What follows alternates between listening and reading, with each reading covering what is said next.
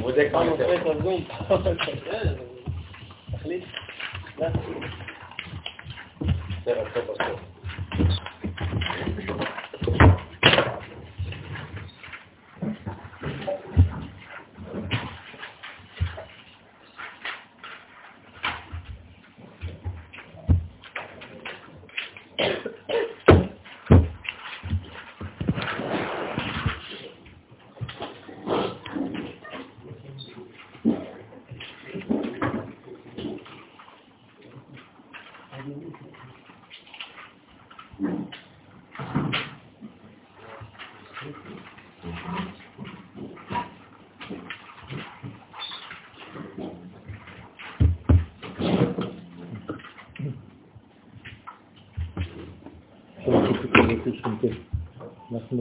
נמצאים בחי בתמוז,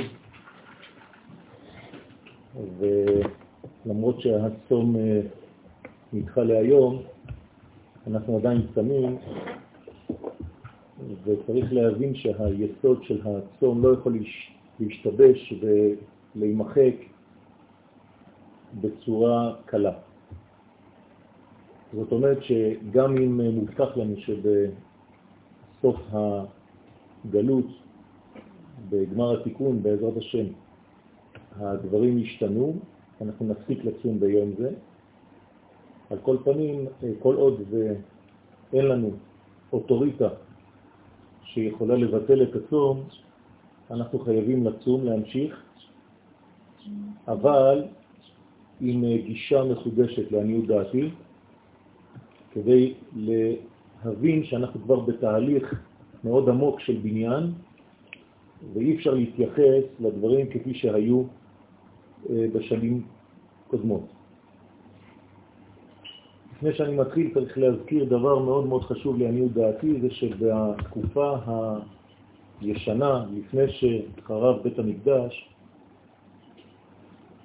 תפיסת העולם הייתה שונה לחלוטין מהתפיסה שיש לנו היום. התפיסה אז הייתה תפיסה אחדותית.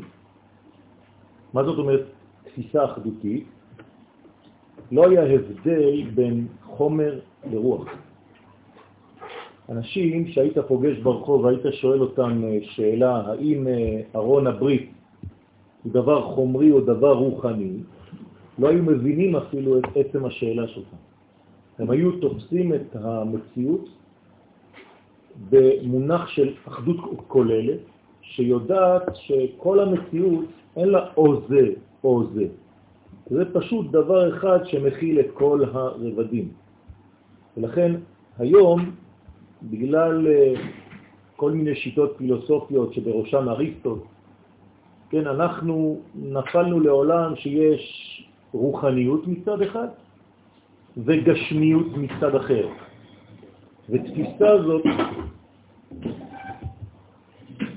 בעצם גורמת לנו להיות עניים בדעת, כי אנחנו לא מבינים את התפיסה האחדותית שהיא בעצם התפיסה האמיתית.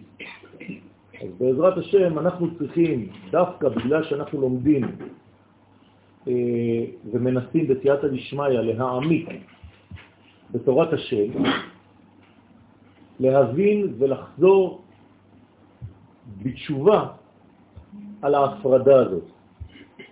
לעשות תשובה על העניין הזה של הפילוג בין העולמות, ולאט לאט בעזרת השם לחזור לתפיסה כוללת של המציאות, לראות שכל דבר שאנחנו בעצם אוחזים בו הוא רוח וחומר יחד, ואסור להפריד ביניהם. כמובן שיש הבדלה, אבל אסור שתהיה הפרדה. ולעתיד לבוא בכלל, אנחנו נדע לראות את השילוב הזה בצורה הרמונית, ולזה אנחנו צריכים לשאול.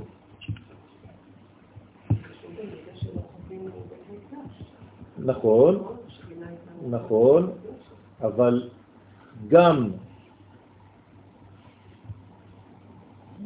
במצב שלנו היום, אנחנו צריכים להתרגל ולהתחנך לדבר, ולכן אנחנו צריכים בעצם להרגיש את מה שחסר לנו ולא רק לבכות על החורבן בצורה פשוטה.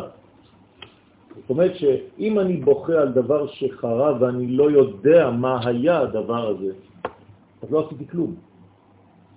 אם אני מעמיק ומבין שיש כאן תהליך, אני יכול לראות לא רק שהבניין הזה חרב בגלל משהו, לצורך העניין ולשיטת רוב האנשים דבר שלילי, פה, בעזרת השם, אני רוצה לחדש שזה לא כל כך שלילי. זאת אומרת שאני לוקח בחשבון גם את המשבר הזה ומכליל אותו בסייעתא דשמיא בתהליך אחד גדול ויחיד של גאולה. כלומר, מה שאני רוצה לומר בסייעתא דשמיא זה שכל המשברים, אם בפרט, אם בכלל, הם חלק מתהליך אחד גדול ובראייה כוללת מדובר בעצם על התהוות והתפתחות של כוח ישראל, כלומר כוחו של קודשא בריחו בעולם הזה. אז נכון שהיו נפילות, אבל גם הנפילות נלקחות בחשבון ברצף העלייה. זאת אומרת שאם יש לנו גרף, הגרף הוא רק במגמת עלייה, וכל עצירה בדרך, כל נפילה, כל משבר, הוא בעצם חלק בלתי נפרד מהתהליך הגדול הזה. הראייה הזאת בעצם מקנה לנו זווית אופטימית מאוד לחיים, לא רק ביחס לחורבנות, אבל אנחנו נראה שבעצם החורבן זה אף טיפוס לכל המשברים שיש לנו. ולכן אנחנו יכולים לגשת בצורה שונה לכל המצבים שלנו בחיים. אז קראתי לזה יסוד המשברים, ואני קצת מזמין כבר שבעצם אולי היסוד הזה הוא חיובי. אני כבר אומר לכם שכן, אבל בתוך המשבר הזה צריך לדעת איך לגשת אליו. הסכנה היא לזלזל במשבר. והסכנה השנייה, כן, לא להבין שהמשבר הוא לצורך בניין. אז אסור לקחת את זה בזלזול ולומר, כן, למדנו בשיעור אצל יואל שזה חלק מהבניין, עזוב. לא. יש זמן לבכי, יש זמן לכאב, צריך לכאוב, צריך לצום, צריך לצמצם את עצמנו. הצום זה צמצום של הנפש בגלל שמשהו יצטמצם ביקום. ואני פשוט מחזיר את חוויית הצמצום אליי, כדי להרגיש את החוויה המצומצמת ביקום כולו. סוגיית החורבן מפגישה אותנו מדי שנה עם נושא מרכזי ומהותי ביהדות, והוא שותפותו של הקדוש ברוך הוא בחיינו. כן, השאלה החוזרת ונשנית בכל שיעור זה האם הקדוש ברוך הוא חלק מזה או שאני לבד, אני נטוש, איפה הקדוש ברוך הוא נמצא, גם בשואה, גם בחורבנות, גם בפוגרומים, איפה זה הולך? האם הקדוש ברוך הוא שותף למהלך הזה? או שחד ושלום הקדוש ברוך הוא נטש את העולם, עזב אותו, ברא אותו אמנם, אבל עזב, והעולם מתפתח לבד ונזרק הפקר. כמובן ששיטתנו אינה כזאת. השיטה שלנו דוגלת בשותפותו המלאה של הקדוש ברוך הוא בכל שלבי המציאות. גם באלה שאנחנו רואים ומכנים כטובים, וגם באלה שאנחנו מגדירים כפחות טובים ואפילו רעים. רק שאנחנו היום בזווית ראייתנו המצומצמת ביותר, איננו מבינים, אבל הקדוש ברוך הוא אומר לנו דרך חכמי ישראל שחייבים לברך גם על הרעה, כשם שמברכים על הטובה. משום שאיננו הקטנות אינן מזהות את התהליך הגדול, כלומר, אם אני אחזור למושג ההתחלתי, איננו רואים את האחדות הכוללת. ואנחנו ניגשים למציאות כאל אוסף של התרחשויות, של פרטים, שבאיסוף כל הפרטים האלה אני חושב שזה החיים. חיים שכאלה אינם חיים, רבותיי. כי הם חז ושלום אוסף של מקרים, ואנחנו לא חיים על פי המקרה, אלא אנחנו יודעים שיש כאן השגחה אלוהית על כל צעד ושעל, בפרט ובכלל. קשה לנו להבין בשכלנו המוגבל את העובדה שאכן קיימת אפשרות של סדקים גם בערכי המוחלט. למשל, מה זה ערך מוחלט? תנו לי דוגמה לערך מוחלט. הלוחות. לוחות הברית זה ערך מוחלט.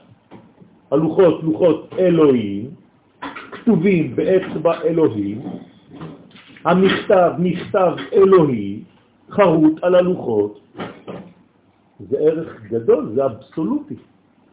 איך במקום כל כך גבוה ייתכן משבר? ייתכן צדק? האם חד ושלום יש סדקים בעולמות העליונים? אנחנו חשבנו שהסדקים נמצאים רק בעולמנו. למשל, שבירת הלוחות נשארת בעינינו בגדר תעלומה. התרגלנו, כן, נשברו הלוחות. אתה שואל מישהו, ילד קטן, בגן, הגננת אומרת לו, מה קרה בי"ז בתמוז? הלוחות נשברו. יפה. ואתה חוזר על זה כמו מנטרה כל החיים שלך, ואתה לא מבין שאתה מדבר על דבר שהוא סותר את עצמו? איך דבר כזה יכול להישבר, ריבונו של עולם? הקדוש ברוך הוא נשבר? שהרי איך ייתכן שלוחות שהם כתובים באצבע אלוהים, מעשה אלוהים המה, יישברו? אם אני מרחיב את היריעה, את המחשבה, את הרעיון, גם את חורבן בית המקדש קשה לנו להבין. אתה חושב שזה פשוט, חורבן בית המקדש? ועל זה הדרך נושאים רבים כגון אלה. זאת אומרת, יש לנו מלא נושאים שאנחנו לומדים אותם והתרגלנו לגשת אליהם בצורה של מובנים מעליהם. זה לא כל כך פשוט, רבותיי. מזל טוב. יש כאן התייחסות שנדרשת מצידנו להבנת הדברים בעומק. אי אפשר לחזור על דברים בגלל שהם כבר נאמרו, אז מה? אז אנחנו רוצים לחדש, אנחנו רוצים לבדוק את הדברים לעומק.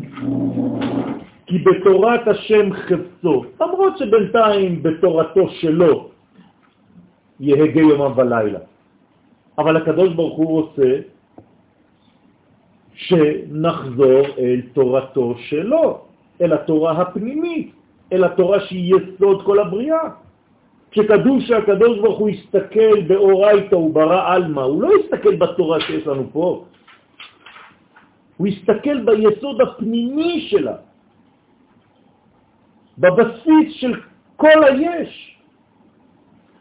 זו תורה עליונה שאנחנו לא מכירים אותה. עדיין. שבעזרת השם יום יגיע והאנושות גם תחשף אל אותה תורה פנימית. התורה הזאת יש לה שם אפילו. היא נקראת תורה דעתיקה סתימאה. תורה עליונה מאוד. מיליארדים של מיליארדים של אותיות שהקומבינציות ביניהן שונות מכל מה שאנחנו מכירים היום. גם משה לא קיבל את התורה הזאת, הוא קיבל תורה אחת מסיני, משום שהוא בן אדם. אבל יש תורה אלוהית שהיא בסיס, יסוד לכל היש, לכל היקום, והיא עליונה לאין ארוך ממה שאנחנו חושבים שאנחנו כבר משיגים, וגם את התורה הזאת אנחנו לא משיגים בכלל. זאת אומרת שיש כאן עבודה רצינית לראות את הדברים בגודל, לא לצמצם, לא לסגור, ולדעת שאנחנו עומדים מול אין סופיות. הבעיה היא כאמור, האם באין סופיות הזאת, לפחות כשהיא מופיעה לעינינו, ייתכן משבר, ייתכנו סדקים.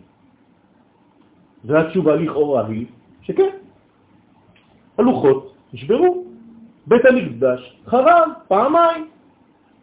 הרבה דברים אלוהיים כאלה נעלמו מעינינו. אז מה? אלא שהעובדות אלה לא באו אלא להמחיש לנו את ההקבלה הקיימת בין העולמות. במילים פשוטות, לימוד הקבלה פותח בפנינו את לימוד ההקבלה. אני צריך להבין שכל פעולה, שכל מחשבה, של כל דיבור בעולם הזה, ישנן השלכות, כי אני נמצא בעולם מקביל, ולכן התנועות הן צל של מדרגות עליוניות יותר, וסיבות למדרגות תחתונות יותר. זאת אומרת שאני בעצם בהקבלות אין ספור, ולידי יש יואל קצת יותר דק, ולידו יואל עוד יותר דק, ולידו יואל עוד יותר דק, ומצד שני יואל יותר גשמי, ויואל יותר גשמי. זאת אומרת שאני אין ספור יואלים. ואת מי שאתם רואים עכשיו פשוט תפסתם באמצע התהליך. גם ההלכה שאנחנו היום תופסים ומפסיקים את הליכתה, פסק הלכה. זה פשוט כי אנחנו לא יודעים לעשות אחרת. אבל אם היית נותן להלכה להמשיך ללכת, היא הייתה מגיעה לרבדים אחרים. שאולי לא מתאימים לדור שלנו, אז פוסקי הדור הם כל כך חכמים שהם יודעים איפה צריך להפסיק אותה היום. אבל מחר ייתכן שזה ישתנה. צריך להבין שאנחנו בעצם בעולם של הקבלות, ולכן אם קורה משבר לעינינו, אני רואה לוחות נשברים, כנראה שיש משבר, שישנה שבירה בקומה אחרת. באופן ודאי, אין דבר שהוא מקרי. אם לא, אני חוזר למה שאמרתי קודם, הקדוש ברוך הוא נטש את העולם. כל משבר בעולמנו יש לו שורש בעולמות העליונים, ולכן זה מגביר עוד יותר את הבעיה. האם בעולמות העליונים קיימים משברים? כן. אתה שולל את האפשרות שהשבר הוא כתוצאה מהגילוי? אני לא יודע. אני שואל את עצמי, אם אני בעולם מקביל, האם ההשפעה היא רק ממעלה למטה, או ממטה למעלה גם כן? הרי יש לנו אפשרות לעלות זמן, מים נוקבים, תשוקות, רצונות. כמובן שהכל נובע מיסוד פנימי יותר, אבל צריך להבין את הדברים, הדברים לא כל כך פשוטים. ואני חושב, ואני בטוח שצריך לשאול את השאלות האלה יותר ויותר. אנחנו כבר בדור שזקוק לתשובות יותר עמוקות. כדי להביא תשובות עמוקות יותר, אנחנו זקוקים לשאלות עמוקות יותר. כי בלי שאלות עמוקות, הרבנים לא יחפשו תשובות יותר עמוקות. הם יסתפקו בתשובות שהם נתנו עד היום. בשעה שהאדם נמצא בצער בעולם הזה, אמונתו נחלשת בקרבו. מה פירוש אמונתו נחלשת בקרבו? לא שאני מאמין או פחות מאמין. במושג של האמונה כפי שהסברנו אותו עד היום, לשיטת הרב קוק, לשיטתו של הרב צוקרמן, שליטה, שהאמונה היא היכולת לאמן דבר, להביא אותו מדבר שהוא פוטנציאלי ולממש אותו. זה נקרא אמונה. אז כשהאדם נמצא במשבר, בצער, מה קורה לו? יכולת אמנתו קטנה. היא מתגמדת. בגלל שהאמנה שלו, יכולתו לאמן, לאמת, לאשר, מצטמצמת. וכי למה? פשוט כי הבעיה שלו עכשיו תופסת את המקום הדומיננטי. וכשיש לך בעיה, אתה מנפח את הבעיה עד כדי כך שאתה לא רואה שום דבר סביב הבעיה, אלא רק את הבעיה עצמה. אז יכולת האמונה שלך, האומנות שלך, כוח התרגול, מתפרק, נחלש. ולכן דווקא בזמנים של משברים אנחנו מבקשים לגדול מחדש. על זה אנחנו אומרים קדיש. במשבר הגדול ביותר. התגדל והתקדש מה שהתקטן והתגמד בגלל המשבר. כשאני נמצא באבל על אבא שלי, זיכרונו לברכה, משהו בי נשבר, משהו בי נסגר. אני צריך לפתוח מחדש את הזרימה האלוהית דרכי. לכן אני אומר קדיש. כדי להגדיל את הצינור שהתקטן. וכשהקטנתי את הצינור הזה, מה עשיתי בעצם? חילול השם. כי הרי המוות הוא חילול, חילול הקודש. הרי יש עכשיו אלמנט אחד פחות בעולם שמגלה את קודשא בריחו. אבא הלך. מה עושים? חסר עכשיו מישהו שלא יכול להחליף אותו. כי הרי אין פרצופיהם שונים, אין מידותיהם שונות, אם אחד הלך נגמר. אז הקדוש ברוך הוא מתגלה פחות.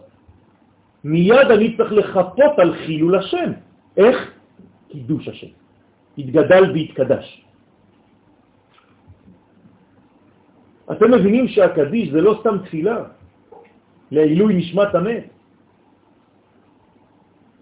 אלא זה בעצם לסגור בור, תהום, שנפערה בגלל אותו חיסרון.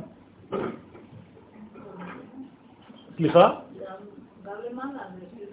אז לכן אני אומר, איך זה עובד? האם בגלל שאנחנו בעולמות מקבילים, גם למעלה יש חיסרון? זאת אומרת שעצם זה שהקדוש ברוך הוא מופיע פחות במרכאות, זה משאיר אותו בגלות.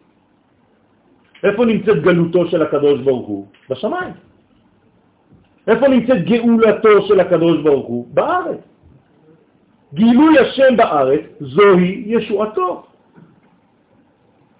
וממילא גאולתנו.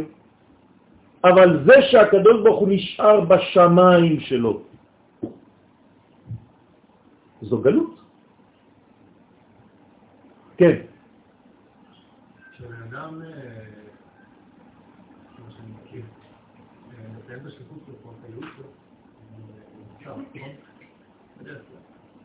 למה זה יותר משהו, זה עוד משהו שעוד ניצוץ שיציג את ה...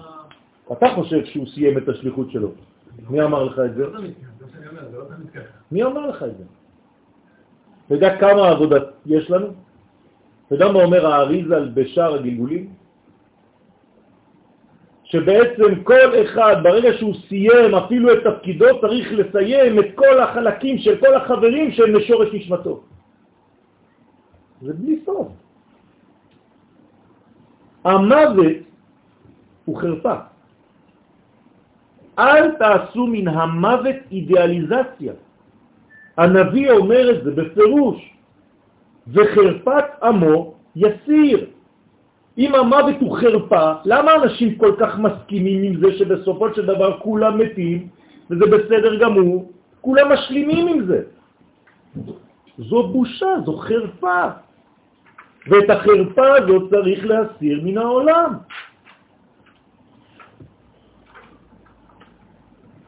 אז אני רוצה להתייחס, ברשותכם, כן, כמובן שאתם מוזמנים לשאול שאלות, זו לא הרצאה. איך הדברים צריכים להתתפס? יש פה שאלות עמוקות ברומו של עולם, ומותר לנו לשאול שאלות שכאלה.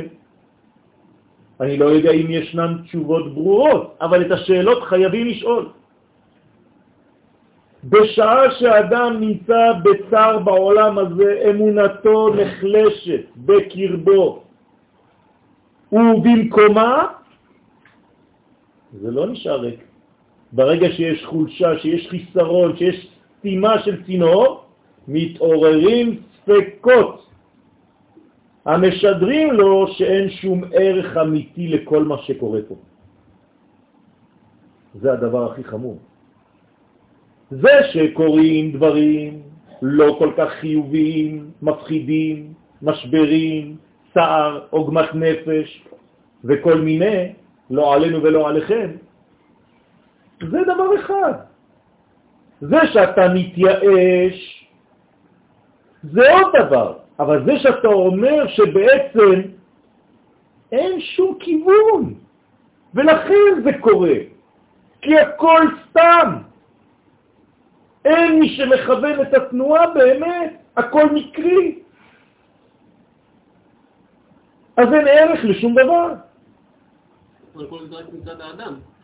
עוד פעם, אני רוצה להבין. אתה מדבר כאדם דתי, לא, אני עכשיו שואל שאלות. אני גם שואל, כי השינוי... אם היית חילוני לא היית שואל שאלה כזאת. לא התפיסה והשינוי נובע רק מההסתכלות שלנו. עוד פעם, אני לא יודע. אני לא יודע. אתה משער ככה, נכון? האם השינוי שאני מקבל את האור, את השפע בצורה כזאת או אחרת, הוא משתנה גם בשורש עצמו? יפה, זה מה שאני שואל. אתה אומר בעצם, לפי השאלה שלך, שהלוחות לא נשברו. נכון? זה מה שאמרת. אני רק מקל עליך. בשורש ה... אז אה, תברח, לא חשוב. נכון? אתה אומר שהלוחות לא נשברו. מבחינתנו כן. עוד פעם, אתה מחלק בין מבחינתנו לבין מבחינתו. אז בוא נראה אם זה אמיתי. בשעת משבר מאבד האדם את האמונה בצדקת הדרך, והוא חש שאין לא תועלת, לא תכלית, ושום משמעות לכל האירועים. זה הדבר הקשה ביותר, יותר מהמשבר עצמו. למה? כי אין ערך לשום דבר. זה נובע מהמשבר. יפה, אבל זה יותר גרוע מהמשבר. לא.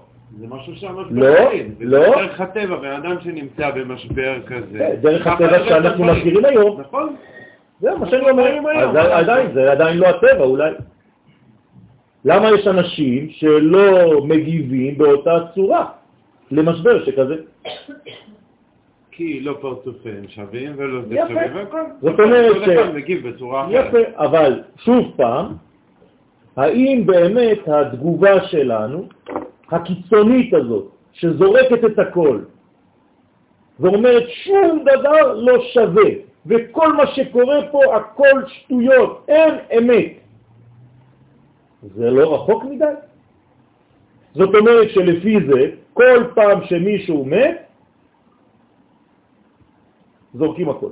השאלה אם זה ככה, השאלה אם זה באמת בן אדם אומר, מגיע למצב שהוא אומר את זה, אומר לא, הכל אמת, הכל טוב ויפה, אני במצב נתון זה, לא יכול להתמודד עם זה. אבל זה לא לפעמים מה שקורה. יש אנשים שזורקים את הכל, עוזבים את הכל, פורקים את הכל ואומרים, עזוב, הכל שטויות. יש גם כאלה. ואני רוצה לשאול איך לא מגיעים למצב כזה, ולמה כן. והוא נופל לייאוש מסוים, תשימו לב, אני מאוד מאוד מקפיד במילים, אני לא אומר טוטלי, מסוים, אני לא יודע כמה, עד שמגיע למסקנה שאין לשום מצב בחיים שייכות לערכי הקודש. זאת אומרת, הקדוש ברוך הוא לא נמצא ברגע הזה. במשבר הזה, אם הייתי מאמין שהקדוש ברוך הוא נמצא, מה הייתי עושה? כמעט. למה כמעט? נכון? כמעט בעברית זה לפחות מעט. זאת אומרת שאברהם אבינו הולך לעקוד את יצחק בנו, והוא ממשיך להיות בשמחה ומקבל נבואה. אבל עדיין, עדיין נשמתו פרחה. נכון. של מי? מתוך מה? של יצחק. של יצחק, אני מדבר על אברהם. ויצחק. יפה. אז שניהם נמצאים באותה סיטואציה. נכון, ושניים רואים אותה בצורה אחרת לחלוטין. זאת אומרת שיש פה מנגנון שהוא סובייקטיבי, ואנחנו צריכים לראות איך אנחנו מגיעים, מגיעים ליתר דיוק, לראייה האלוהית של אותו עניין. האם זה אפשרי? בשלבים אלה הוא מאבד את יכולת הראייה הכוללת, מה שהתחלנו בתחילת השיעור, כלומר את האחדות הכוללת, וממילא מתגבר אצלו הקושי לייחס את, את הקורות לו, את הקורות אותו למדרגת הנצח. זאת אומרת, הקדוש ברוך הוא לא נמצא, לפחות בסיטואציה הזאת הוא לא פה. כן, אותה שאלה מפורסמת, הקדוש ברוך הוא לא היה באושר. כי אם הוא היה, אז אולי זה היה אחרת. אז אפשר, יש, ויש שעונים, הוא כן היה שם, בתוך התנורים גם כן. לא פשוט. כך ניתן להבין את אחת הסיבות העמוקות ביותר לשבירת הלוחות. כלומר, אני חושב, לעניות דעתי, וכמובן אני אשמח על מוריי ורבותיי, שמעצם שבירתם של הלוחות הופיע המסר הברור שייחס את מצבם של ישראל למטה לשורשם העליון והמוחלט. זאת אומרת, אם יש לכם משבר למטה, אני גם שותף למשבר הזה ולכן אני שובר את הלוחות. במילים אחרות, גם כשאתם נשברים פה, אני איתכם. זה שיעור לחיים. הקדוש ברוך הוא בוכה כשאני בוכה. במרכאות, כן? הוא מניח תפילין כשאני מניח תפילין, אז הוא בוכה כשאני בוכה. והוא מתפלל כשאני מתפלל, וגם כשלא. אם הלוחות השמימיים מסוגלים להישבר, תשימו לב, אני הולך לפי הלוגיקה בינתיים. אנחנו אנשים, יש לנו שכל, אנחנו חייבים לחשוב. אדם שלא חושב בשכלו, טוב לו שלא נברא. כך אומר רבי, כן, הרמב"ם. מי שיש לו שכל ולא משתמש בו, חבל על הזמן שלו פה. אם הלוחות השמימיים מסוגלים להישבר, משמעות הדבר היא שיש קשר אמיץ בין מה שקורה למטה לבין מה שקיים למעלה. זאת אומרת, אני חייב לומר שהקדוש ברוך הוא, לפחות, לפחות ביחד שלו אליי, גם כן נשבר. לא מדבר בשורש, אני לא יודע מה זה שורש, אני לא יודע מה זה מהותו התברך. אין לי תפיסה שם. מה שיש לי תפיסה זה רק בהופעה שלו אליי. לפחות בהופעה הזאת יש משבר, הלוחות נשברו. זאת אומרת שהקדוש ברוך הוא שותף איתי במשבר שאני חווה עכשיו. גם אם הדבר גנוז ונסתר מעינינו, איך? לא מבין. זה לא בגלל שאתה לא מבין שזה לא קיים. אז אם ככה, הלוחות לא ערך אבסולוטי. אז יפה. אז פה יש ערך אבסולוטי, לכן התורה כותבת את זה ומדגישה, כתובים באצבע אלוהים, מעשה אלוהים, והכל והכל והכל, ולמרות זאת, נשבר. זאת אומרת, הקדוש ברוך הוא מתייחס לעולם הזה ודואג לו. וכשיש משבר פה, גם דבר אבסולוטי יכול להישבר. והעובדה, כן?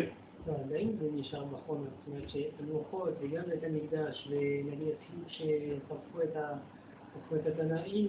אתה שוב פעם חוזר על אותה טעות. הפרדת את החומר מהרוח. אבל רואים שבדיוק כשהקודש בא בתוך, בא לחול על החול, אז רואים שיש נתק. אבל כל הזמן מדגישים, נגיד, בספר של הספר תורה, שהאותיות היו קורחות. נכון. זאת אומרת שכביכול... ואותיות זה חומר או רוח? אמור להיות רוח. מאיפה אתה יודע? אז בקבלה אומרים שאותיות זה גם חומר, זה מלכות. ויש למעלה מאותיות. לא, אבל האם יש מצב שבאמת הרוח כן נפגעה? כן נפגעה? אז זה מה שאנחנו שואלים. כי הלוחות בעצם זה רוכב על החול. נכון, נכון. מה שקורה, מה שקורה זה יש פירוק חבילה. ברגע שיש פירוק של חבילה, מבחינתי זה חורבן, נכון? יפה. אם כואב לאשתך, כואב לך? יפה, זה אותו דבר. זה שהאותיות פרחו באוויר זה לא הציל אותם. זה פשוט גלה אותם לגלות. זה משבר. עצם זה שאין אחידות שאין כוח מאחד, זה משבר. הם מושגים אה. יפה, יפה, יפה. יש ביטויים כאלה אצל הקדוש ברוך הוא. יש ביטויים כאלה אצל הקדוש ברוך הוא. דרך אגב, יש גם ביטויים של שמחה. אז אם יש ביטויים של שמחה, אתה כבר נותן ביטוי, אז אתה כבר מגמד, נכון?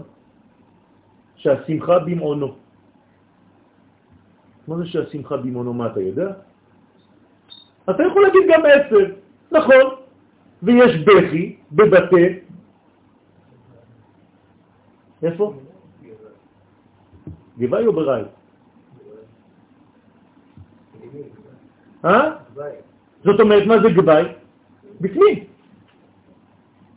הקדוש ברוך הוא בעצמו מדבר לשון בני אדם, והוא מייחס לעצמו משברים. וחרף השם. מה זה בחרף השם? יש לו אף? יש לו מחיריים? יוצא עשן? כעשן באפו? ככה כתוב, כמו בסרטים מצוירים. עצבני. מה זה כל הביטויים האלה? יושב על כיסא רם ונישא. והעובדה שלאחר שבירת הלוחות הראשונים עלה משה לשמיים וחזר עם הלוחות האחרונים מוכיחה שהכל עניין של תהליך. זה עוד פעם סותר. יפה. היו לוחות. נכון. נכון. לוחות. זאת אומרת שיש אור שרוצה להתלבש בתוך כלי. נכון, אז אם הכלי לא מוכן, אבל אתה, לא- אתה חושב שזה אותם לוחות. זה לא אותם לוחות. לא חשוב. יש כאן משהו שמשתכלל. הלוחות, לא לוחות, אבל הערך. לא, כל הערך הוא דבר אחר. אם לא, זה אותם לוחות שחוזרים לעולם שלנו. האם בית המקדש השני הוא כמו בית המקדש הראשון, רק בשלב אחר? לא, מבחינת החומר עצמו. לא, אותם לא נכון. עוד פעם אתה מפריד בין החומר לבין הרוח שיש בפנים. זה לא נכון. אתה, החומר שלך של היום הוא החומר שהיה אתמול בשבת? למה לא? זה אותו אחד. אתה מבין שהשתנית. יש סוג של השוואת צורה בין החומר לרוח כל פעם. נכון. אה, לפי הזמנים השונים. זאת אומרת שיש לנו בעצם קו אנכי, סליחה, אנכי, וקו מאוזן, וכל הזמן יש מפגש בין האנכי לבין המאוזן בדורות שונים. זה תמיד אותו נצח שיורד, אבל כשהוא יורד הוא בהתפתחות. גילוי השם היום הוא לא גילוי השם של אתמול. אברהם, יצחק ויעקב שמרו על כל התורה? לא. חסר היה להם רק דבר אחד. לא, לא, גילוי עריות. ככה כתוב בספרים הקדושים. הם לא הגיעו עדיין לתיקון של הדבר הזה. עמרם מתחתן עם דודה שלו. מותר להתחתן עם דודה? גילוי עריות. יעקב מתחתן עם שתי אחיות. מותר להתחתן עם שתי אחיות? אישה אל אחותה לא תיקח לצרור. גילוי עריות. אה. ולמה חטאו בעגל, אומרים בגמרא? כדי, מה? כדי לאשר להם, כדי להתיר להם, עריות בפרסיה, כי הם לא יודעים איך בלי זה. מה, אנחנו לא יכולים. תבקש ממני מה שאתה רוצה, אבל מה, יחסים, איש ואישה, אל, אל תבלום אותי. אברהם, יצחק ויעקב לא היו שם, ולכן הייתה גם התקדמות בזה. זאת אומרת שיש כאן תהליך שהרי שייכותם של הלוחות השניים, הנה התשובה בשבילך דניאל, לתורה שבעל פה היא חידוש ביחס ללוחות הראשונים שהיו בבחינת תורה שבכתב. זאת אומרת שהתורה שבכתב נעלמה במרכאות, קריצת עין, כדי לחזור בצורה של לבוש אחר, של גישה אחרת.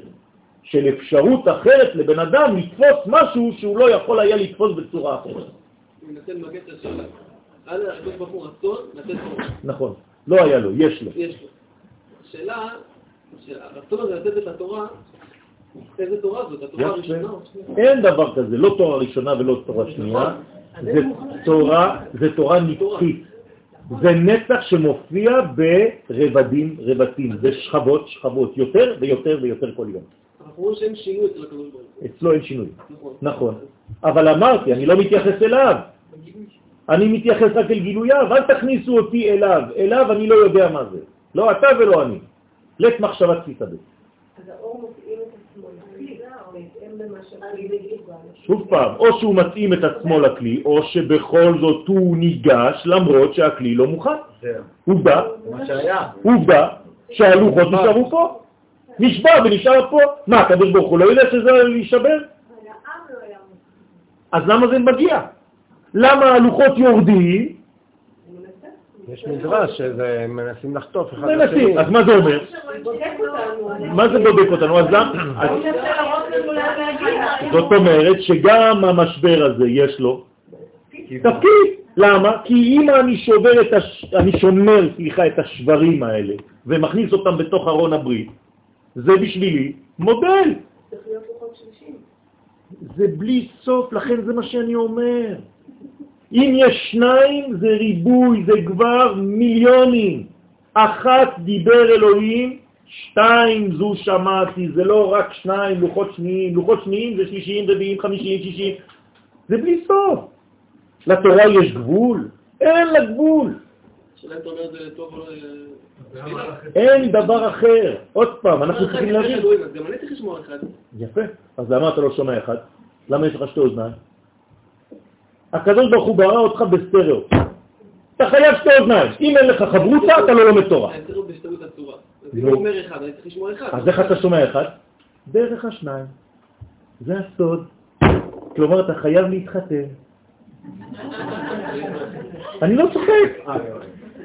למה אדם לא לומד תורה? כתוב שהוא לבד שרוי בלי תורה, כי הוא לומד תורה במונו, והוא צריך בסטריאו. מתי אדם משיג תורה? כשהוא בזוג. תיקח את זה יותר רחוק. בסדר, אני מכריע, אתה קודם כל תתחתן, אחרי זה אני אלך עוד יותר רחוק.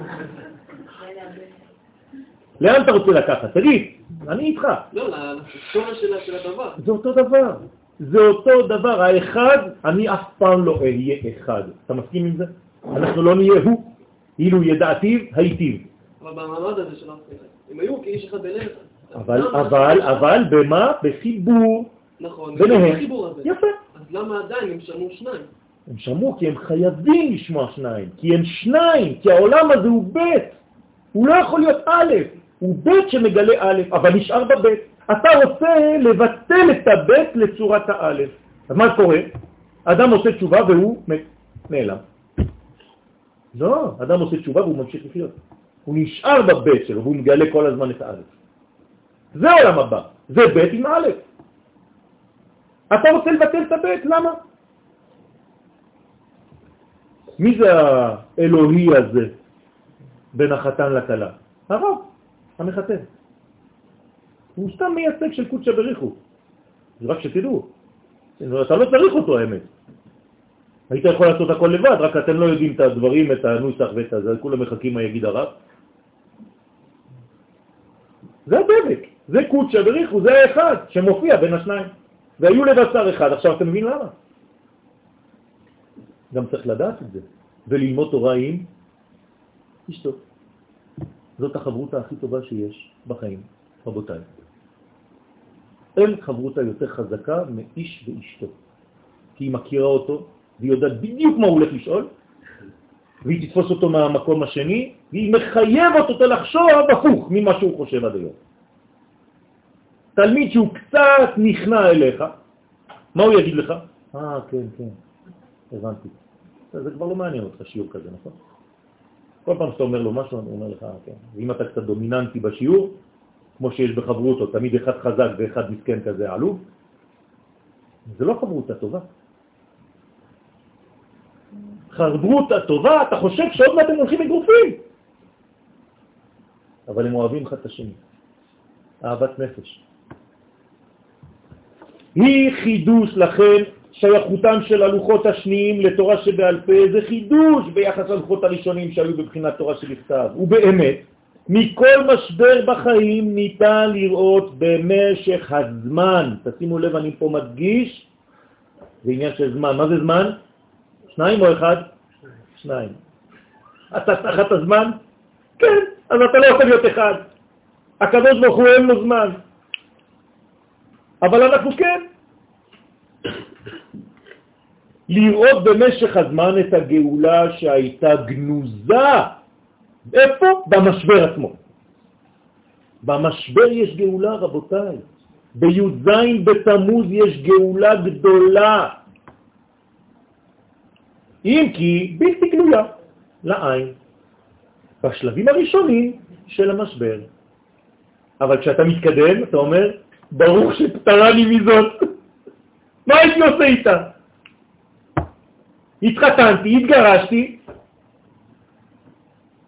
בכיתי, ועכשיו אני אומר, וואלה, איזה ברכה הקדוש ברוך הוא נתן לי. ועל זה קבעו חז"ל שיש לברך על הרעה מעין הטובה. מה זה מעין הטובה? כמו, נכון? אבל אני הולך יותר עמוק. מה זה מעין הטובה? מהעין של הטוב. מהעין הטובה תברך, לא בעין רעה, כאילו אתה חייב עכשיו, כי קוראים לך את הבגד ואתה בוכה ואתה חייב. אתה מסוגל לברך את זה מעין הטובה?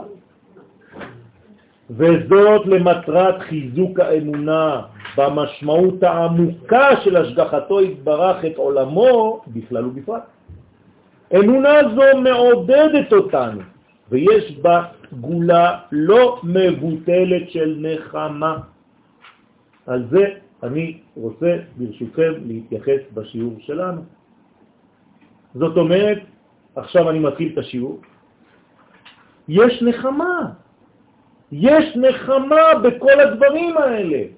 אחרי שלושה שבועות של פורענות, יש שבע שבועות, שבעה שבועות של נחמה. זה מזכיר לכם משהו? עשר ספירות, נכון? ג' ראשונות, ז' תחתונות. אתה קורא לג' ראשונות פורענות. אז למה השבע תחתונות זה נחמה? הרי מה שיש במקור צריך להופיע בהוצאה, בתוצאה לפועל.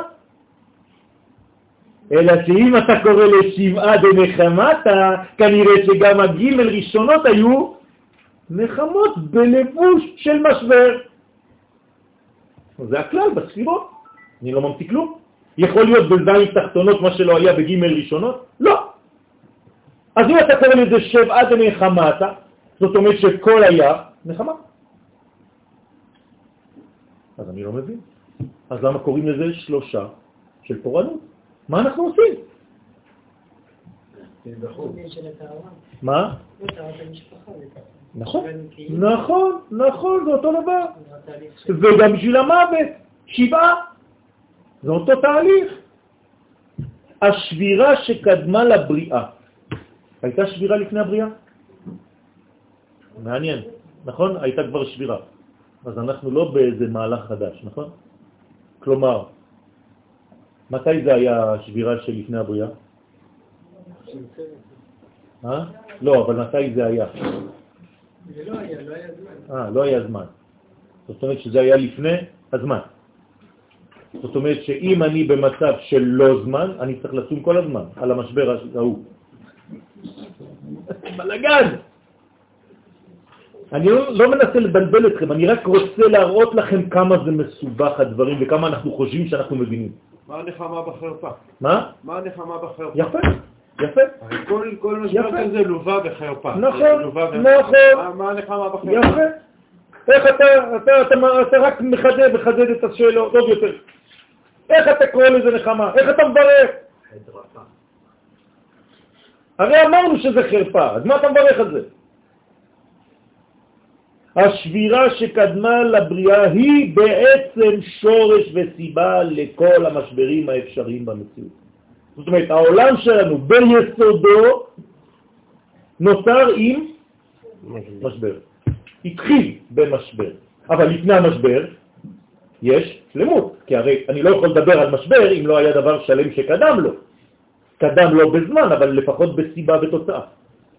או שהוא לא היה גלוי, ועכשיו הוא גלוי. אוקיי, אז מה זה אומר? זה אומר שבעצם העולם שלנו כיהודים מתחיל ממשבר או מתחיל משלמות? שלמות. אצל הגויים זה מתחיל מ... והארץ הייתה תוהו ובוהו. ככה זה מתחיל, ככה הם קוראים את התורה. כלומר, אצל האומות הכל מתחיל בתוהו ובוהו, לכן לאן זה הולך? לתוהו ובוהו, אפוקליפסה. אנחנו לא הולכים לאפוקליפסי, לעולם אפוקליפסי, אנחנו הולכים לעולם של תיקון, כלומר חוזרים לשלם, כי משם באנו. מי שיסודו בקוף חוזר להיות קוף. מי שיסודו באדם הראשון חוזר לשלמות אדם הראשון לפני החטא. שבירת הכלים המשיכה בהופעותיה השונות, גם בשבירת הלוחות ובחורבן שני הבתים. וכיוון שהדברים נעוצים הם בעומק הבריאה, כלומר היסוד הכי עמוק של הבריאה זה המשבר הזה, הולכים הם ומתפשטים בצורה מעגלית מן השורש הפנימי אל המדרגות החיצוניות ביותר של היש. זאת אומרת, נקודה פנימית שעושה מעגלים, כמו אבן שאתה זורק לתוך המים. זה הפוך מהדינים נמתקים בשורשם. אה? נכון. אז מה עושים? יפה.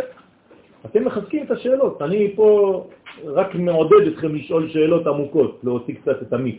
אבל זה נכון. אנחנו חייבים להתמודד עם הדברים האלה. איך אפשר להגיד שהעולם שלנו, שאנחנו התחלנו בשלמות? כל לא, לא, ההתחלה שלנו. לא,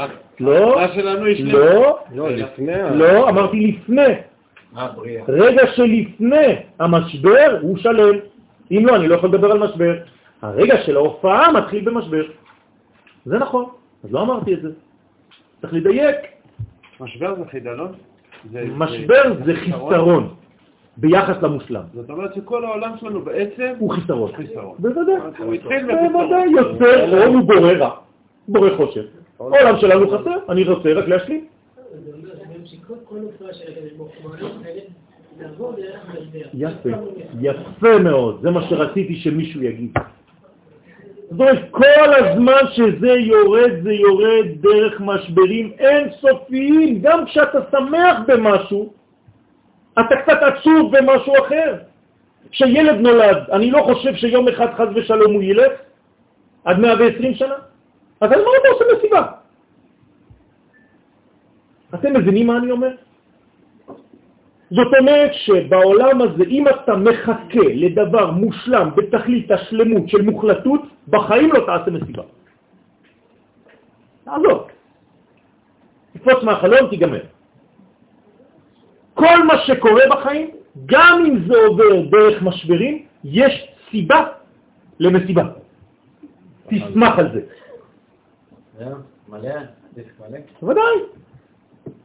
אנחנו פה כל הזמן במשברים פחות או יותר גדולים, וככה אנחנו מביאים לעולם. אישה יושבת על מה כדי להוליד, ללדת? על המשבר. נכון? יפה, אבל שוב פעם, אני רק רוצה להמחיש שבעצם כל מה שמופיע פה לא מופיע בשלמות, וזה עונה לשאלה, אחת דיבר אלוהים, שתיים, מה זה שתיים? משבר. זהו, הבנתם, שתיים זה משבר. עכשיו, מתוך המשבר הזה אני חייב לגלות בכל זאת נקודה של אלוהות, של מוחלט. שהיא באה מהחיבור עכשיו של... יפה, בין השניים. בהבנה שאני לא שלם ואתה לא שלם, והשלמות בינינו מגלה את הפן הזה. בוודאי. כלומר, אני יכול לחזור למדרגה הרבה יותר עליונה שממנה הגעתי. זה חידוש. אני לא אותו יואל בעזרת השם כשאני מסיים את התהליך שלי כמו היואל שהגיע. אם לא, זה קטסטרופה. כן. הרב קוק אומר שאין יותר שנה יותר מישראל חתן וכלה, נכון? כן, בעולם שלנו כן. ושכינה... אה, זה השכינה, שכינה ביניהם. שכינה נוצרת מייחוד ההפכים. נכון. לא נוצרת, מופיעה. אנחנו לא יוצרים כלום. במעמד של חופה זה שלמות, נכון, נכון? ויש שכינה. נכון. אז אלוהים- אלוהים לא מופיע דווקא, אלוקים לא מופיע דווקא דרך משברים, אלא גם דרך שלמות. אז אני אומר, גם השלמות הזאת, למה אתה שברת כוס? לא? בסדר, למה אתה שובר כוס? למה אתה שובר כוס? כדי... להמחיש שמה? שעדיין לא שלם. אה, אם אשכח את ירושלים, ואולי תזכה, אם תכוון. למה אתה הורס לי את המסיבה? אתם חייבים להכניס לי את הקדוש ברוך הוא בכל חור, באתי להתחתן עם האישה שלי, אני אוהב אותה, תן לי להתחתן בשקט. לא, ברכה ראשונה. מקדש עמו ישראל על ידי חופה וקידושים. אז באתי להתחתן איתה, מה אתה מכניס לי הקדוש ברוך הוא, יקום.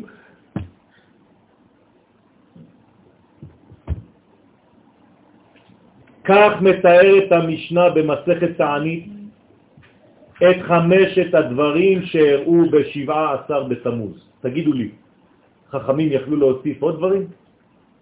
מיליון, נכון? למה הם הפסיקו בחמישה דברים? כי אין לדבר סוף, תגידו לי. זאת אומרת שזה כל המימדים האפשריים של מה? של הגילוי שלנו. בעולם שלנו יש חמישה פרצופים. בסדר? או במדרגות של נשמה, ממטה למעלה, נפש, רוח, נשמה, חיה ויחידה. חמש. חמש זה השלימות של הכל, או בחורבן או בבניין. מה זה החמש של הבניין? קוראים לו כמעט ככה. משיח, המשיח זה חמש. זה חמש. נכון, הוא שמח. זאת אומרת, עכשיו אני רוצה לראות איך חכמים שמו לי בסדר את מה שקרה. אתם יודעים איזה חכמים החכמים? חבל על הזמן. קודם כל הם אומרים לנו, נשברו הלוחות. אוקיי? ב-17 בתמוז. זהו, זה בסדר ממטה למעלה? לא, עכשיו אני... עוד מעט אני אגיד. אתה צריך לחשוב גם. בוא נראה. נשברו הלוחות. אחרי זה, משבירת הלוחות התפשט המשבר עד לביטול התמיד. בוטל התמיד. לאחר מכן הובקעה חומת ירושלים. אחרי זה נשרפה התורה, אפוסטמוס, ולבסוף הוא עמד סמל, צלם בהיכל. לדעתך זה מפנים לחוץ או מחוץ לפנים? מפנים לחוץ. בטח, מהשורש לתוצאה. לאט לאט זה מתרחב. זאת אומרת, מה אף טיפוס של כל המשברים? שבירת הלוחות. כלומר, כשנשברו הלוחות בי"ז בתמוז, לאט לאט זה מתפשט ובוטל התמיד. מה זה בוטל התמיד? לא, לא, לא, לא, תעזבו, תפסיקו. אל תשכחו. קורבן התמידות, התמידיות, ההמשכיות, הנצחיות, זה מה שבוטל בעולם שלנו. אנחנו לא יודעים להמשיך כלום. אתה מתחיל משהו ומפסיק אותו, למה? אל, תתייחסו.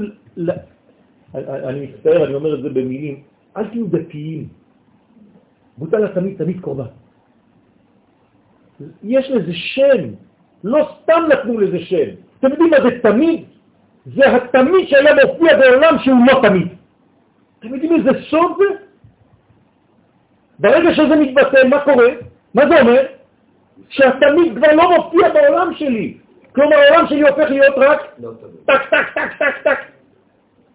קטוע, מקווקב. הסדר הפנימי הזה בא, עכשיו, אחרי התמיד, מה קורה? הובקעה חומה. מה זה חומה? הגנה, ביטחון. במקום חומה יש חימה, לא חמאה, כן? אחרי זה שורפים את התורה, מה זה לשרוף את התורה? זה הנצח. אה? את החיים, זה חיים. כל, כל מה שאמרתם נכון. בסדר? ובסוף מעמידים מה? צלם בהיכל. מה זה היכל? זה כלי, נכון? אז מה, מה במקום הקדוש ברוך הוא?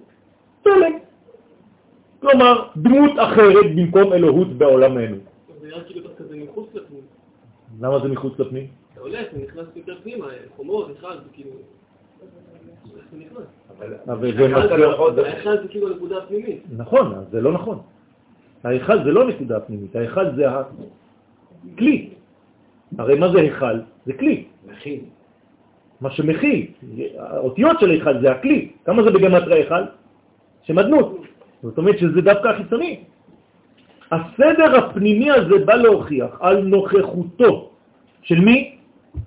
אם יש סדר, אני רק רוצה להתקדם יחד איתכם, אם יש סדר לוגי, מי שותף לזה? הקדוש ברוך הוא. כלומר, גם בתוך המשבר הזה אתה אומר, וואי, איזה כיף, הקדוש ברוך הוא נמצא בסדר הזה. הוא עושה את הדברים בסדר, זאת אומרת, הוא פה, הוא איתנו. על נוכחותו ועל שותפותו של השם יתברך בכל התהליכים. וזה מחזק בקרבנו את המודעות שעלינו ללמוד אורות האחדות הכוללת הזאת. אל תחשוב שהקדוש ברוך הוא ולו לרגע אחד עזב את העולם. אין מציאות כזאת. גם כשאת בוכה בגלל שאת פוחדת ממשהו, הקדוש ברוך הוא נמצא שם איתך. בוודאי. אין דבר יותר גדול מזה. לכן אומר לך רבי נחמן מברסלב, גם כשנפלת בחטא, מה הדבר הכי חמור שיכול לקרות לך אחר כך? לפחד ולהתייאש בגלל שנפלת ואתה אומר, אני כבר לא שווה כלום. תעזוב את זה. נפלת, קמת. תמשיך. מאידך, עצם הרצון העליון להופיע בעולמנו את דברו הנצחי מלמד שי"ז בתמוז הוכשר כבר ביסוד הבריאה להיות היום בו הרעיון האלוהי יהיה חרוץ בחומר הבריאה. עכשיו אני ניגש לפן החיובי של הדברים. היום הזה, מה היה אמור להיות? יום מתן תורה. כן או לא? לא. יום קבלת התורה. אל, תתבלבלו, אני לא נותן לכם להירדם. זה חרוט בחומר, זה לא כמו מתן תורה ששמענו וראינו. פה זה חרוט על הלוחות, רבותיי. ויש בזה מימד של קביעת ערכי האינסוף בעולם הזה. זאת אומרת, גמר התיקון, לא פחות מזה. על בחינה זו אמרו חז"ל אורייתא, קודשא בריחו, בישראל חד הוא. איפה זה כתוב? מי שימצא לי את המקור, אני נותן לו מה שהוא רוצה. הם, לא יודעים. כולם אומרים את זה, וכולם אומרים כתוב. יש את זה אבל בכוונות של להבטיח לעולם. כן, אבל כולם אומרים שכתוב. אבל אין מקור, ברור. אומרים שזה בזוהר, אבל חיפשתי ולא מצאתי. אם תביאו לי אני אשמח. גם ברב גוגל אין. ומכאן שטבעו של י"ז בתמוז מייחד אותו לחבר בין השמיים לבין הארץ וליישם את מגמת הבריאה בכללותה, לעשות לו יתברך דירה בתחתונים. מתי זה אמור לקרות? מתי זה קורה? בי"ז בתמוז, רבותיי, לא פחות מזה. לפי החידוש העיקרי בחריטת דבר השם על לוחות האבן, היה אמור להפוך את ישראל לבחינת של היכל השם המה. הנה היכל השם הגדול, עם ישראל. זהו, הקדוש ברוך הוא ירד לעולמו, גמר התיקון. זהו, ביאת משיח, הכל טוב ויפה, עולים למימד אחר, כי זה לא נגמר. מי שחושב שזה נגמר, גם הוא טועה. אין, זה לא נגמר. אנחנו פשוט עוברים מבטן לבטן אחרת. כל הזמן בטן מושיעה אותך, פולטת אותך החוצה. אתה זוכר רק את הבטן של אימא. אפילו ציינו אותך. אבל כשאתה מסיים בעולם הזה, אתה גם הולך למקום אחר, כי כל העולם הזה זו בטן אחרת. אנחנו עכשיו בבטן. תשעה חודשים, 70, 80, 90 שנה. ובסוף, פופ, צירים יוצאים החוצה, נולדים לעולם אחר. לפי זה, מה שאנחנו מכנים מוות, זה לא כל כך מה שאנחנו מבינים. על כל פנים בוא נחזור. דרך אגב, כשזרקו אותך אחרי 120 שנה מהבטן של היקום הזה, ואתה נמצא עכשיו בבטן העולמות העליונים, אתה עדיין ממשיך להיוולד? כן. אתה נולד מבטן לבטן, גם שם. זאת אומרת, יוצא מעולם הבא מספר 1 לעולם הבא מספר 2. יפה, יפה, יפה. זאת אומרת שזה לא מעניין אותנו בכלל. לא מעניין אותנו בכלל. יפה ששאלת. מה שמעניין אותנו זה לא מה שהולך שם למעלה, אלא מה שהנשמה חוזרת כאן בעולם הזה, זה מה שמעניין אותי, זה מה שהקדוש ברוך הוא רוצה. בכל העולמות, בכל היקום, בכל העולמות, גן עדן וכל מה שאתה רוצה. לא מעניין כלום, רק שהנשמה תחזור לפה. מי שלא מאמין בזה, כפר בכל התורה כולה. זה לא סובר חיבור של הרוח והפיל. יפה. כמו שהם באמת צריכים להיות. זאת אומרת, אנחנו צריכים לעשות את החשבון שלנו. נכון. אם אנחנו צריכים לעשות את החשבון שלנו, נכון. זה שאתה אומר לי שהקדוש ברוך הוא נמצא איתי במשבר רק מדכא אותי יותר, לא מחזק אותי. למה? למה? מפני שאם אבא שלי נמצא איתי ומרביצים לי, זה הרבה יותר מייאש.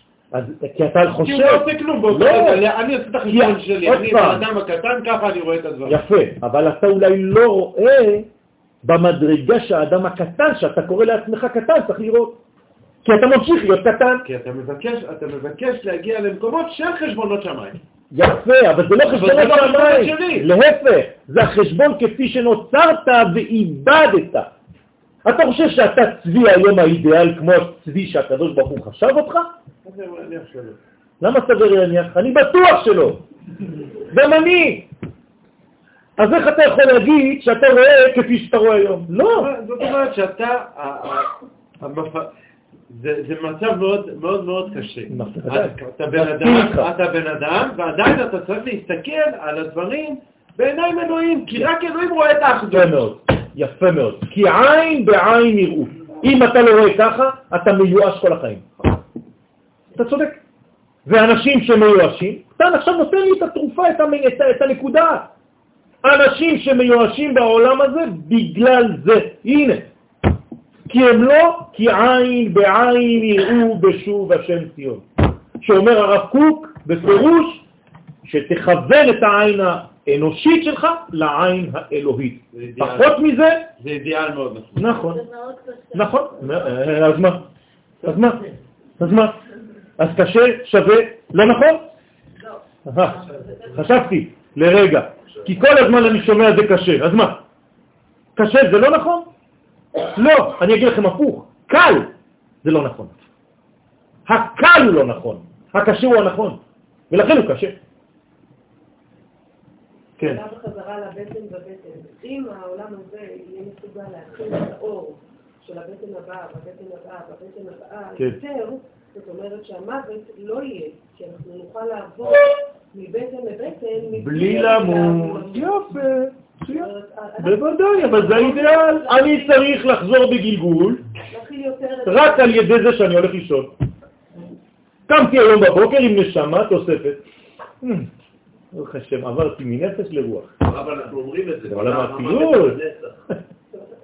החומר יכיל יותר אור. בוודאי. אנחנו, יש לנו כבר דוגמה לזה מתי?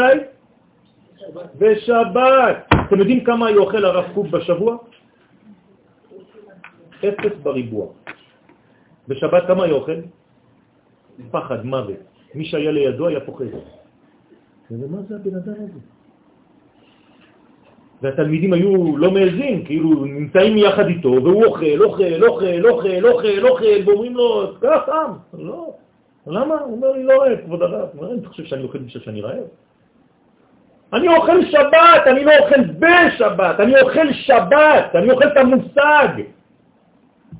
כל השבוע שלי אני אהיה מלא מהשבת שאכלתי, לא מהסחינה, או מהחמין, או מהקוגל. זה סעודה של שבת. לא, אני אוכל סעודת שבת. כלומר, הקוסקוס שלי, כל גרעין זה שבת. קלינג, קלינג, קלינג. אני אוכל שבתות. אתם מבינים מה ההבדל? בזה גנו סודו של היום המיוחד הזה, היום, כלומר אתמול, י"ז בתמוז. שהרי כדי לעבור ממצב התעלות שטעמו ישראל במתן תורה למצב חדש של היכל השם המה, כלומר ממתן תורה בלי כלום למתן הלוחות, אומרת קבלה בחומר חרוט, למטה בעולם הזה, כלומר למצב של הופעת השמיים על ארץ בקביעות, מה צריך? בהכרח הוא שיהיה שלב ביניים של העלם. הנה הסוד של השיעור, זאת הנקודה המרכזית. מגמלים לנו בתורת הקבלה, הארי הקדוש אומר לנו, כל פעם שאתה עובר ממדרגה למדרגה, חייב שיהיה שלב של העלם. מה קורה בהעלם הזה? או חורבן, או שאתה מבין, אבל בכל זאת יש הלם, ואתה נותן לו לעבור. מצב בהיסטוריה שזה עבר בשלום? נגיד חזרנו לארץ, הייתה שואה. נכון, נכון, זה מעבר מאחור לפנים ונסירה. מתי כן אה, נתנו לזה לעבור בשלום? כשהאדם הראשון אה, נברא והוציאו את חיה, ממנו, את חווה ממנו.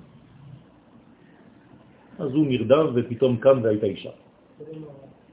בסדר? אז הוא אמר זאת הפעם, עצם העצמה היא עצם בשר מצרי, לזאת תקרא אישה. והוא הכלל שבכל התחלפות ממצב למצב, זה אתם צריכים להכניס לכם את זה טוב בנשמה, רבותיי, בראש, בשכל, בכל הרבדים של הישות שלכם. כל פעם שיהיה התחלפות ממצב למצב ישנו העדר, לא שקקטט, המבטל. אני עכשיו משתמש במילים של מי? של המהר"ל מפראג. המהר"ל בנצח ישראל אומר ביטול טוטלי, מוחלט, באופן מוחלט, את הבחינה הקודמת. עד שלא נשאר ממנה כי אם, כי אין מוחלט, קסקוסטה דחיוטה, זה מונח מהזוהר הקדוש. מה זה קוסטה דחיוטה? זה ניסוד קטן שבקטנים שאתה לא יודע מה זה. זה מה שנשאר ממה שהיה לך מקודם. כמו הכותל המערבי היום. ממה שעתיד להיות בית המקדש. ממה ייבנה בית המקדש? מהכותל. כותל זה עצם הלו"ז. משם נבנה כל השאר. ורק ממנה יכולה להופיע המדרגה החדשה. זאת אומרת, אם אתה לא מבין את זה, אתה קודם כל תפחד מלהתקדם. למה? כי אומרים לך, אתה עלול לאבד את כל מה שקנית עד היום. אבל זה המחיר כדי לעלות לקומה אחרת. אתה מוכן לזה או לא? כמו עוף החול. זה לא כמו עוף החול. כי עוף החול אולי חוזר באותו מצב. אני נכנס לסטודיו שלי היום. אני כותב את השיעור הזה. יכולתי קצת. להביא לכם שיעור של שנה שעברה? כן או לא? כן. לא הייתם זוכרים אפילו. הייתי משנה קצת טוב. העתק הדבק, טק, טק. לא. אני רוצה לכתוב שיעור חדש. איך לא פתחתי דף, שיעור של שנים קודמות. לא רוצה לראות מה כתבתי.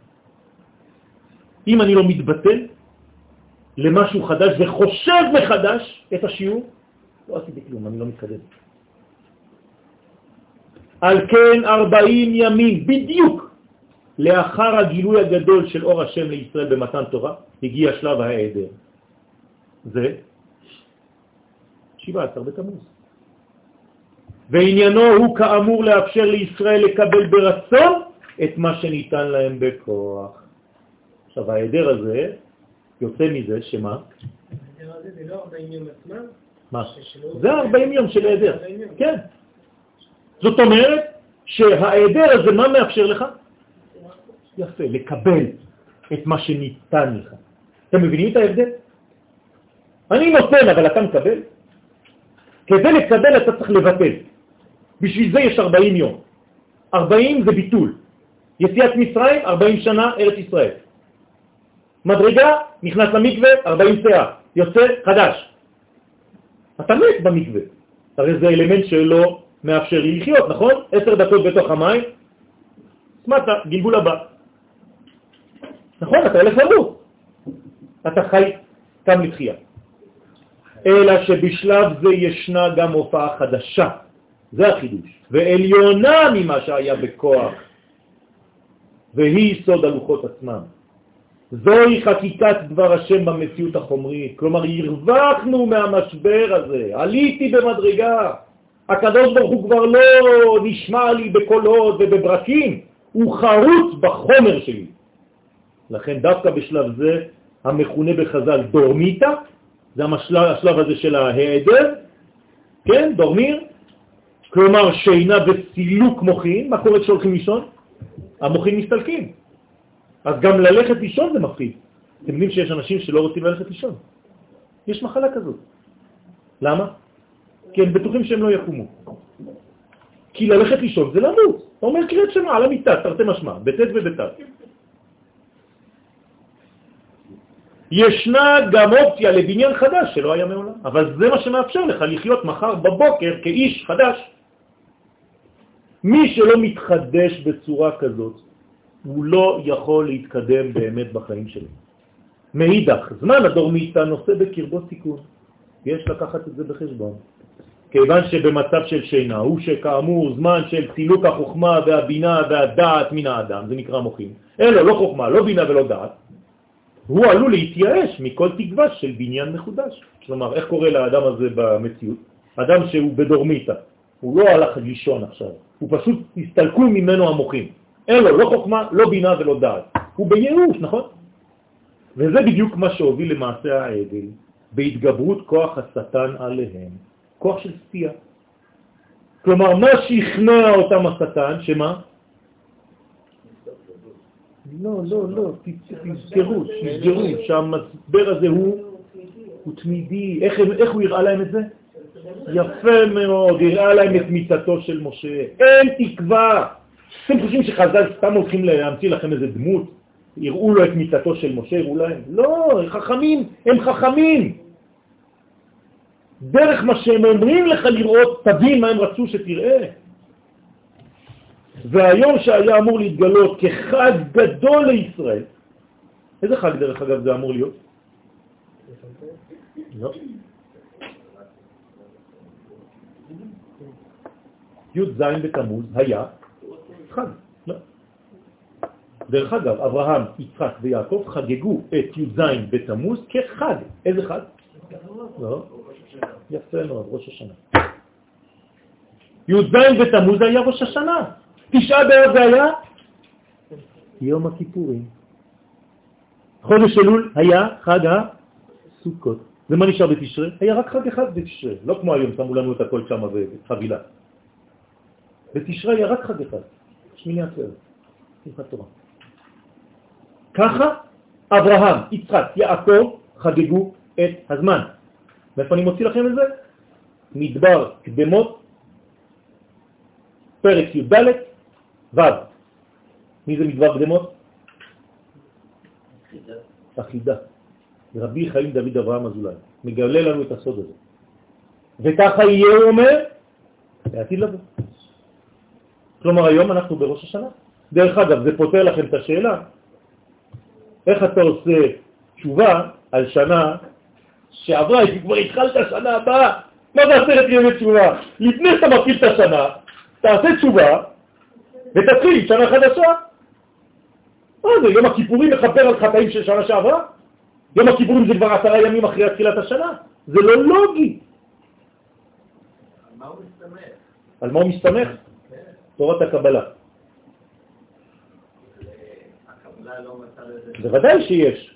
אני רק לא מביא לך את זה עכשיו, אבל לך לראות שם, הוא מביא את כל העניין. הוא מבין מאיפה זה בא.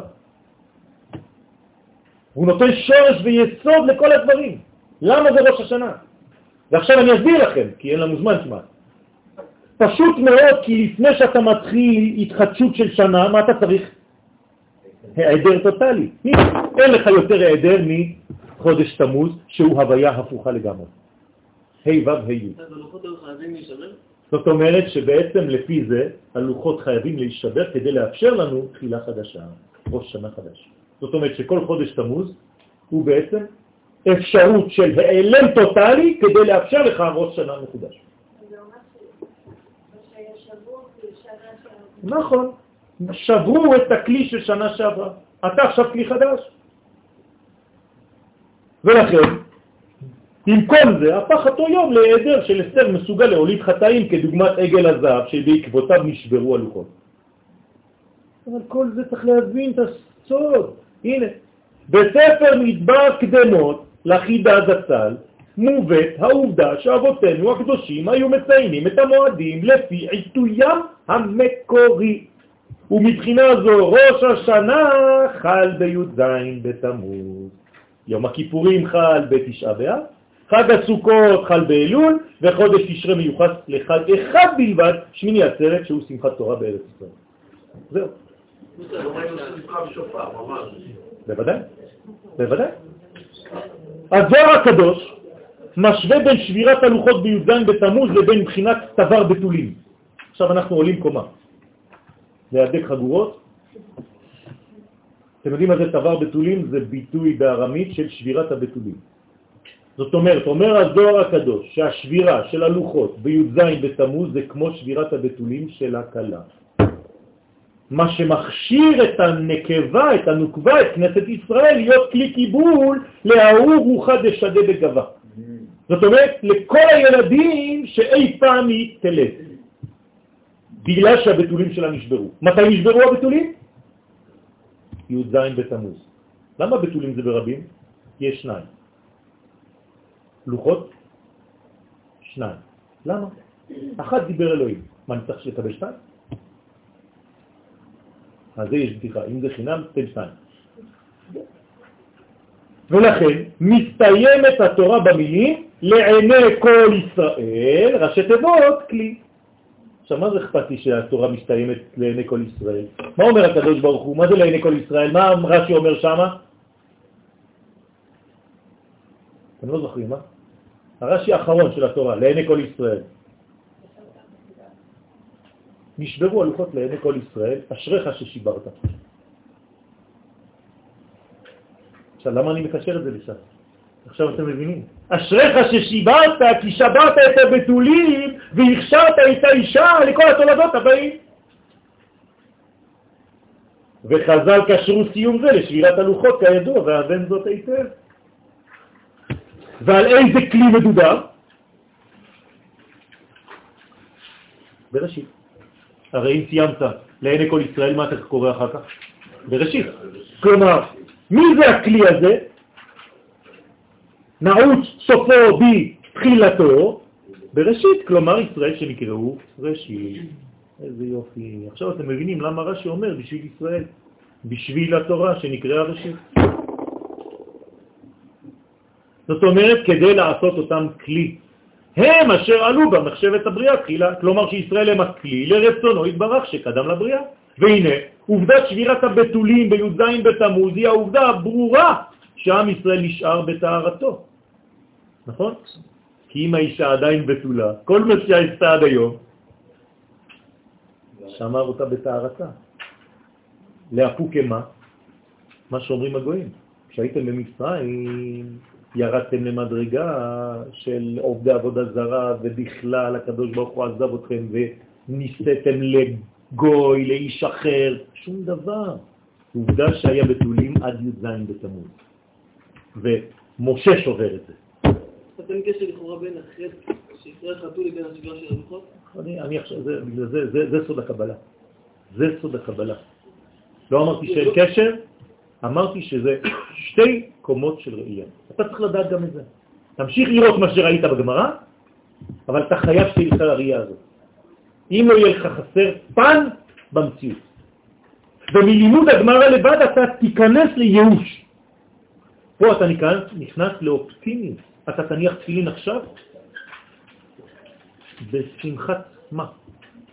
במדרגה אחרת. למרות כל המשברים שהופיעו בדרכו. ועובדה זו עומדת בסתירה מוחלטת מול טענת אומות העולם האומרות שישראל היו שקועים בממתק שערי טומאה של עבודה זרה ובזה לא היו שונים ממצרים. הם כן היו שונים. עובדה שהם שמרו על הבתולים עד הרגע הזה. לכן על שבירת הלוחות דרשו חז"ל את האמרה סתירת זקנים בניין. יופי. הנה, סתירת זקנים, מה זה סתירת זקנים? לא סתם מרביץ לזקנים, מכניס להם סתירות. אתה סותר את הזדקן, את מה שהיה אתמול. למה? כי אתה רוצה להיבנות מחדש. ללמד שמן המשבר הזה דווקא התחיל בניין מחודש ביחס בין קודשא ברכוב לכנסת ישראל בי"ז בתמוז. לסיכום נאמר, או נאמר, שיום זה מורה על פוטנציאל של חיבור בין קודשא ברכוב לכנסת ישראל, ומה שנראה כלפי חוץ כמשבר, אינו אלא בחינת דבר בתולים בפנימיותו. ולפי הכלל הידוע שאין האישה קוראת ברית אלא למי שעשה אותה כלי, הרי שזה בדיוק מה שקרה בי"ז בתמוז. הפכנו להיות הכלי של קודשא בריחו, באותו זמן שנשברו הבתולים. שבעקבות זה הפכה כנסת ישראל לנאמנת לשם יתברך, ומאותו רגע והלאה היא החלה לעלות מים נוקבים, מושג קבלי, בדמות השתוקקותה לקרבתה עם ערכי הקודש העליון. איזה יופי. הפכנו את כל היום הזה לאופטימיות אחת גדולה. ולכן ישנו קשר סמוי בין י"ז בתמוז לבין ראש השנה. שני הזמנים מורים על התחלה חדשה, ולפי מה שכתב האריזל, הרי שיש הכרח של היעדר גמור של ההוויה הקודמת לפני הופעתה של ההוויה החדשה, וכמובן מבואר בחז"ל שדווקא ביום שחרב בית המקדש נולד משיח. איך, איך נולד משיח? הרי זה יום של חורבן, איך נולד משיח ביום של חורבן הגדול ביותר? אתם מבינים שמה? שאורו של משיח זה אור אחר, חדש מאשר אור המקדש, ועוד אור המקדש לא נשבע, לא יכול להתעורר אור של משיח. פשוט מאוד. כיוון שאור משיח אינו בחינת תוספת על אור המקדש, אלא אור חדש לגמרי. לכן כל עוד נשאר ניצוץ אחד מאור המקדש, אין אורו של משיח יכול לזרוע. לכן עקב הסתלקות אור המקדש בעת החורבן, צמח אורו של מלך המשיח, וסוד זה גנוז בשורשו של חודש תמוז, ובשם הוויה מופיע בו בהיפוך, כלומר העדר טוטלי, הפיכת כל השם, ה' ו' ה' י', במקום י' כו' כ'. המורה על העדר, האור שבזכותו יכולה להופיע הוויה חדשה. ועל דרך העבודה, אני רק מסיים, המתבטאת הוויה זו בתשובה שאמורה להתעורר בישראל כבר בשלב הזה. כלומר, למה אנחנו מחכים לחודש אלול לעשות תשובה? זה כבר בשלב הזה. כי דרשת חז"ל, ראשי תיבות תמוז, זמני תשובה ממשמשים ובאים, שהם מאה ימים מראש חודש תמוז עד יום הכיפורים. כלומר, קומה שלמה, מאה ימים, בול. הנרמזים בפסוק, מה? איפה קראנו את הפסוק הזה? אתמול, נכון? בהפטרה. מה השם שואל מעמך? כי אם ליראה אל תקרא מה, אלא מאה. זאת אומרת, צריך להתחיל כבר, אנחנו כבר שבועיים וחצי אבל צריך להמשיך עכשיו מיד בתשובה הזאת, לפני הזמן של חודש אלול, שאנחנו חושבים, עם השופר ששמענו עכשיו. הובלנו את המקדש, כל האור, כל הקדושה, כל הרוחניות, של מה? של מה? של מה? של אור המקדש? זה לא הלכה לשום מקום. היא מחכה, היא ממתינה. למה? לעצם זה שעם ישראל יתעורר מחדש ויגלה את האור הזה בלבוש. זהו, רק ללבושים שלנו. לא, אם אתה אומר ככה, זה אומר שזה המשכיות. אור של משיח זה המשכיות. אומר לך לא, זה דבר חדש. הכל חדש. איך אנחנו אומרים שאחרי הבית השלישי לא יהיה חורבן של הבית השלישי? יפה. כי הבית השלישי נושא בתוכו התחדשות מתמדת, וזה החידוש שלו. איך אפשר להגיד אבל שהוא לא יקרב? הרי אומרים שאם הבניין מחדש, אתה לבוא איתו. אמרתי לך, כמו מה שאמרה אסנת, שבמקום למות ולחזור בגלגול, אתה הולך לישון ואתה חוזר בגלגול תוך כדי שזה שאתה חי. בוודאי. תודה רבה.